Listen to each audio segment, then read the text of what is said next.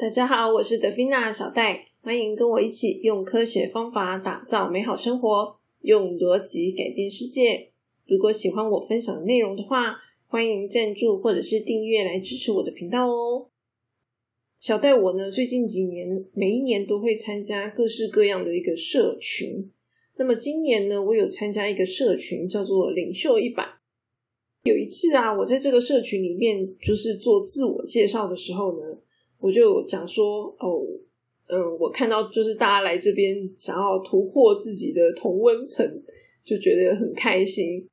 因为我觉得呢，我自己身边的朋友啊是比较少会想要去离开自己的舒适圈，所以呢，就是看到这么多就是想要一起突破同温层的人，就会觉得很开心这样。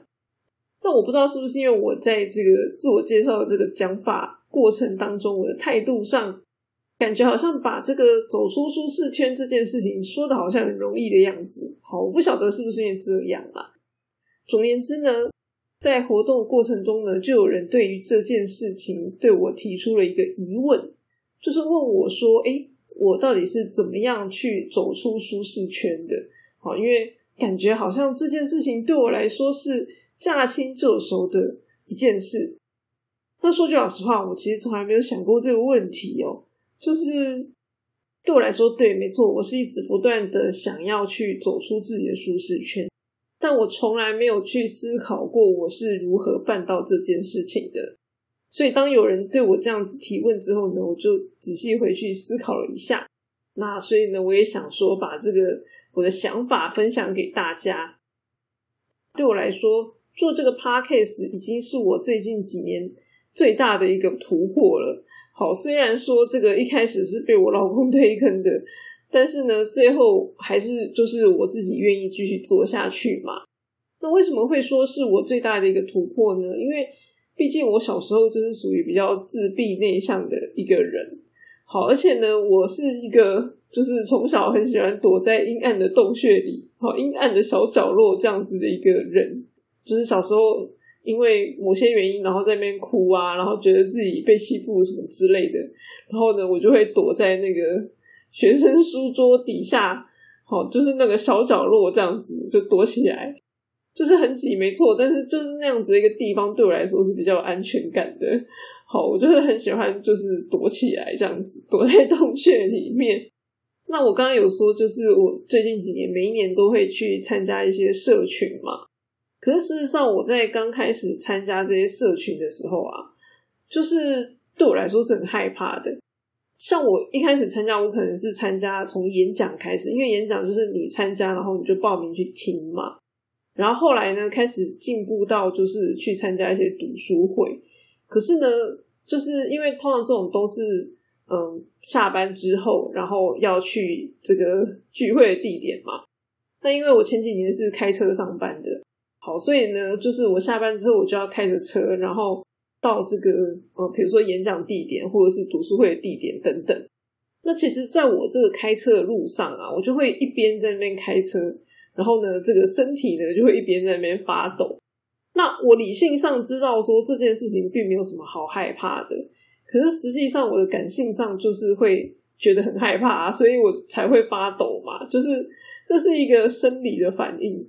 嘿，那是你没有办法去阻止他的，就是你明明知道这件事情没有什么，啊，就反正就听个演讲嘛，然后可是你的身体还是会就是忍不住，就是会发抖这样子，所以你们大家听就是知道，说我真的就是一个很自闭的人，好自闭到我连参加个什么演讲读书会，我都会觉得很害怕这样子，对，因为我就是一个宅女，然后我就很喜欢躲在家里面。那你说我为什么要做这件事情？就是因为我认为有这个必要嘛。好，我我想要就是多认识人，所以呢，我开始积极的去参加一些活动，然后参加一些社群等等。当然，你说我为什么要走出去这一点，这个我觉得我可能可以再做一集跟大家分享。但总而言之呢，就是我是认知上知道说这件事情是我必须要去做的，也就是说呢，至少这件事情我要做的这件事情。是在逻辑上可以说服我自己的。好，我先找到了这样子的一个理由了之后呢，接下来我就是去寻找自己可以接受的方式嘛。好，所以呢，我一开始就是先从参加演讲开始啊。可是参加演讲之后，就发现说啊，糟糕，就是参加演讲其实对啦，你你听东西是有收获没错，可是我重点其实是想要认识别人嘛。好，然后呢，你跟这个一起听演讲旁边的人，就算偶尔会有一些互动，但最后也是没联络。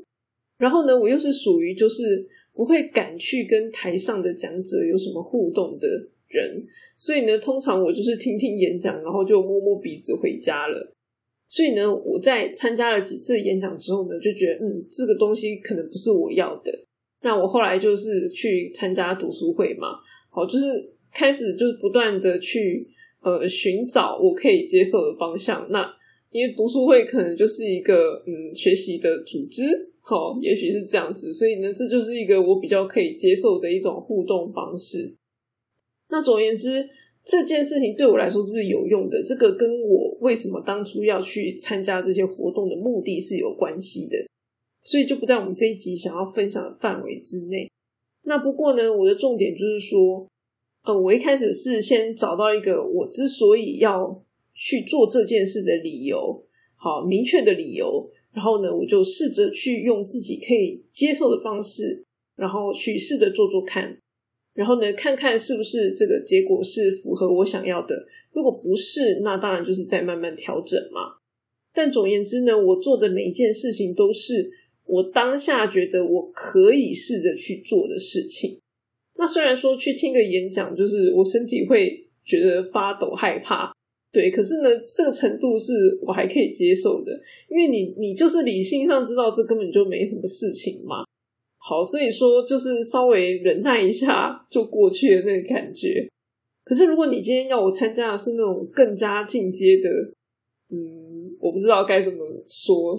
我记得有一次很妙，就是我被公司派去参加一个活动，好，它算是一个就是公事，对。可是呢，他的这个参加地点竟然是在一个酒吧，然后我那时候就真的非常的害怕，就是参加公事，然后就觉得非常的害怕。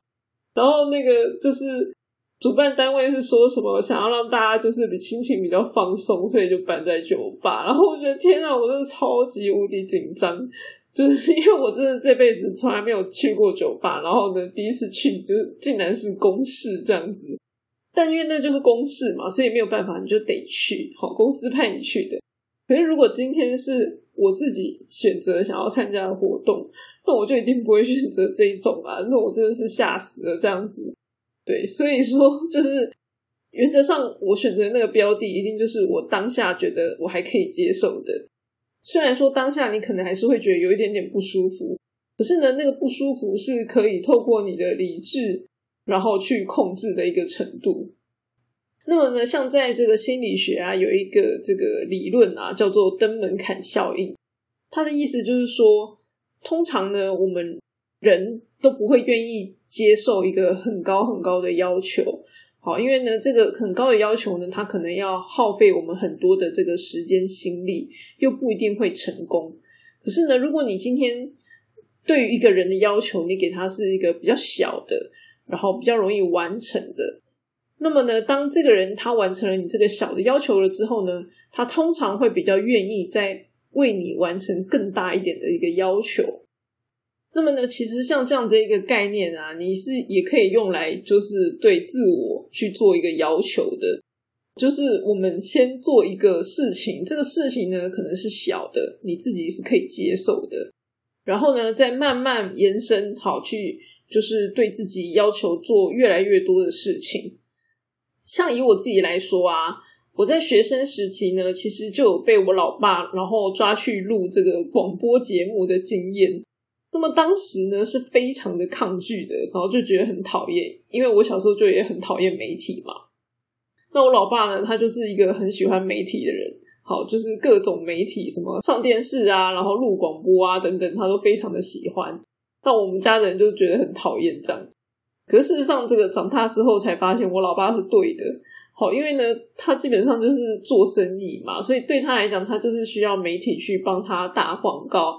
那只是呢，他打广告的方式，他并不是直接去打他的产品，而是呢，有一点就是类似形象广告那个概念。好，然后呢，就是去用这种方式招揽他的生意就对了。好，总而言之呢，就是我老爸他对于整个世道的规则是非常的了解的，然后呢，所以他才会去做这些事情。然后我们小时候就是因为不懂嘛，哦，不懂这些道理。所以呢，我们因为不懂，就常常那边嫌东嫌西，然后觉得我老爸就是很烦这样子，然后做一些有的没的。那么，因为我以前有这样的一个经验嘛，所以呢，当初在做这个 podcast 的时候，我就会觉得说，哎，我应该是可以做的吧。那么对我来说呢，在录 podcast 的时候呢，其实比录广播还要更轻松一点，因为呢，就是有点像是在自言自语，就是。对我来说，我就是把它当成跟这个朋友聊天。虽然一开始是有点奇怪，然后因为毕竟你前面真的没有一个人嘛，那但是久而久之，稍微有点习惯了，你就想象你好像在跟一个人讲话的感觉。那一两次了之后呢，你就慢慢可以接受。这样说句老实话，我觉得在录这个 podcast 啊，对我来说是蛮多意外的收获啦。因为呢，我在 podcast 上面基本上就是要一直不断的讲话、讲话、讲话嘛。所以呢，我最近就发现一件事情，就是说，诶，就是感觉上是因为这个 podcast，所以让我更加的能够，就是有点，嗯，好像面对什么事情比较能够侃侃而谈这样的一个感觉。就像我跟大家聊到说，我去面试，然后呢，我讲的就是很多东西呀，我就是可以，诶，好像讲的很顺，然后很自然而然的讲出来。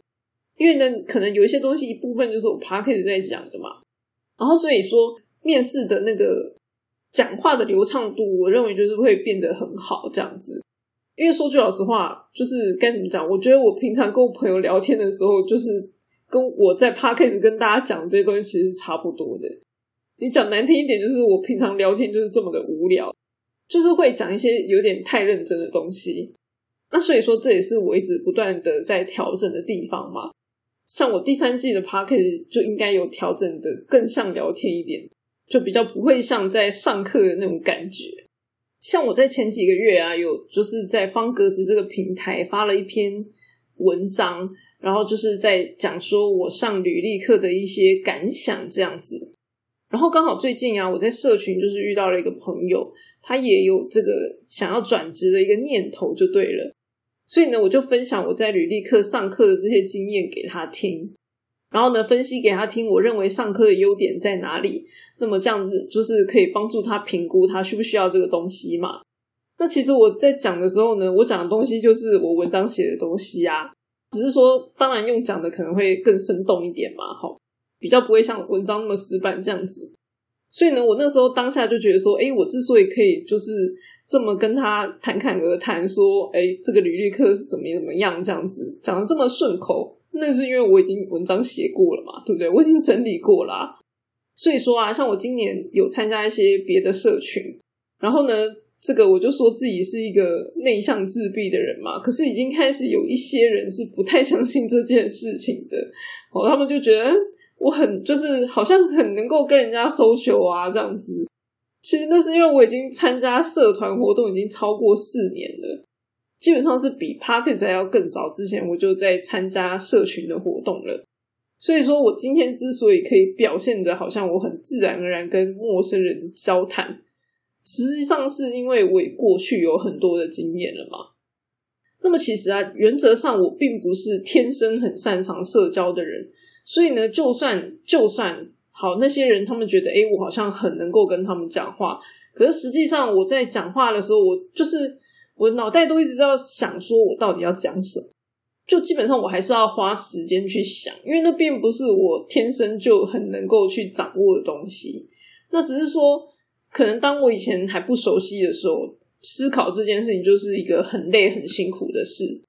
然后呢，当我开始比较就是嗯熟悉这样的一个环境之后呢，对我来说就还好。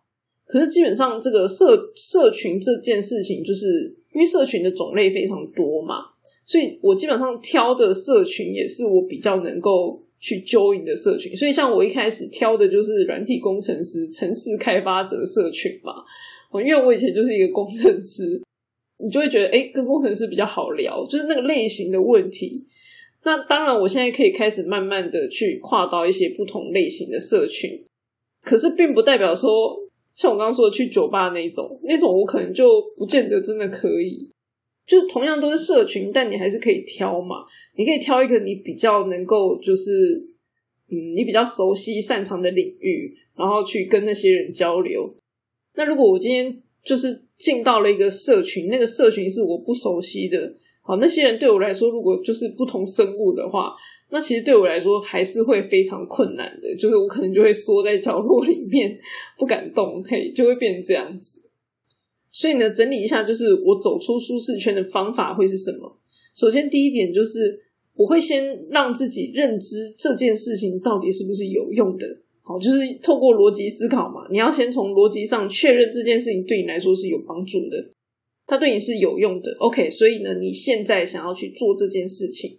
第二个呢，就是去寻找一个你感性上能够接受的方式。那么第三个呢，当然就是鼓起勇气，真的就去做嘛。那么，当我们做这件事情做久了之后呢，习惯成自然，就会慢慢变得比较熟练。像如果大家有听过我早期的 podcast，就会知道说，我一开始在做 podcast 的时候，我有讲，就是我是从软体工程师转 PM 的。我刚开始做 podcast 的时候，那个时候大概是我已经做两年左右的 PM 工作了。那我就说我一开始做 PM，基本上就是硬着头皮在做的嘛。然后呢，在做 PM 的时候呢，我在跟这些人，好，比如说软体工程师也好，或者是这个主管也好，在跟这些人交谈往来的过程当中呢，我就一直要不断的去思考，对我来说最佳解是什么？所谓的最佳解就是我要怎么样去跟他们互动。好，那去思考这些事情，一开始就是很累嘛，但是随着经验的累积，慢慢熟悉之后，就会变得哎，好像还可以。好，那所以说，像我一开始在学开车的时候，一开始上路也是很累啊。前一两年开车，然后都会觉得神经紧绷，开完车之后回去都觉得超想睡觉。可是呢，开了两三年之后呢，就越来越慢慢就很轻松啦，甚至到后面还可以边开边吃东西等等。教育界把这个东西叫做精熟啦。当你把一个东西好一开始不熟。一直做做做久了之后呢，慢慢变熟悉，那你就会进入所谓的精熟的阶段。所以呢，精熟这件事情其实不难，反正你就是一直去做它就对了。可是呢，难就是难在我们要去跨出第一步嘛，对不对？好，通常呢，之所以没有办法跨出舒适圈，就是卡在第一步。好，所以呢，我才会跟大家讲说，认知有用，这是一个第一点。好。通常我们都一定是认知到说，哎，我必须要做这件事情，那所以才会想要去做嘛。所以认知有用应该是必然的啦，哈，不然我们就不会有这些困扰了。对，可是呢，认知有用要提醒大家一点，就是说我们的方向要是明确的。好，你不要说，哎，我要跨出舒适圈啊，怎么跨？没有一个目标，那这样就不行，就不够明确。那你说怎么样叫做明确？就是。这个东西它必须要能够产生具体的行动。以我来说，我一开始的具体行动就是，哎，我要去参加社群。对我来说，这就是一个具体行动嘛，对不对？我就是一个自闭症儿童，所以我就是要去参加社群。嘿，这是一个具体行动，这对我来说，我认为是对我有用的。好，所以认知有用。那第二个呢，就是找到感情上能够接受的方式嘛。那这个呢，就是一个很大的重点。所以呢，我们就是要想办法跟自己的感性来做谈判。好，你就是要拿认知有用这件事情呢，想办法说服自己说：“哎，听个演讲嘛，哈，也没什么嘛，就是你也不一定要跟人家互动啊，好，等等之类的。你想办法说服自己，好，去忽略这些小小的不适应，因为你一定还是会不适应的，你一定还是会不舒服的。可是呢，就是想办法去说服自己。”你要拿十分光冕堂皇的理由，然后呢，去说服自己做到一分的改变，了解吗？就是你不用想说哦，我十分光冕堂皇啊，我就要做十分的改变，不需要。嘿，你只要能够做到一分，你能做多少做多少就可以了。好，那先踏出那一分改变，真的有办法改变了，然后熟悉了，觉得无所谓了。那再去做第二分的改变，这样子慢慢慢慢去做调整。你不需要觉得一分的改变太少了，好，只要有一点点改变，就算只有一点点也好，没有关系的，嘿，这样就已经很棒了。而且呢，只有这样子才会容易成功。我们的目标是要能够成功，让自己能够朝着自己的目标方向前进。就算这个步伐不大，慢慢走还是会到终点的嘛。所以呢，就是不要太责难自己，不要觉得自己做的不够多。嘿，只要有尽力去做这样子，我认为就是可以了。好，所以呢，最后就是有耐心的慢慢做，好，一直不断的去做它。等时间发酵之后呢，回头看你就会发现，哎，其实你已经走了很多步了。那么小戴我呢，走出舒适圈的方法大概就差不多是这样子啦。那么今天的分享就先到这里啦。希望这一集的内容可以帮助大家去规划如何帮助自己走出舒适圈。喜欢这一集的内容的话，记得把它推荐给你的朋友哦。那么我们下次再见，大家拜拜。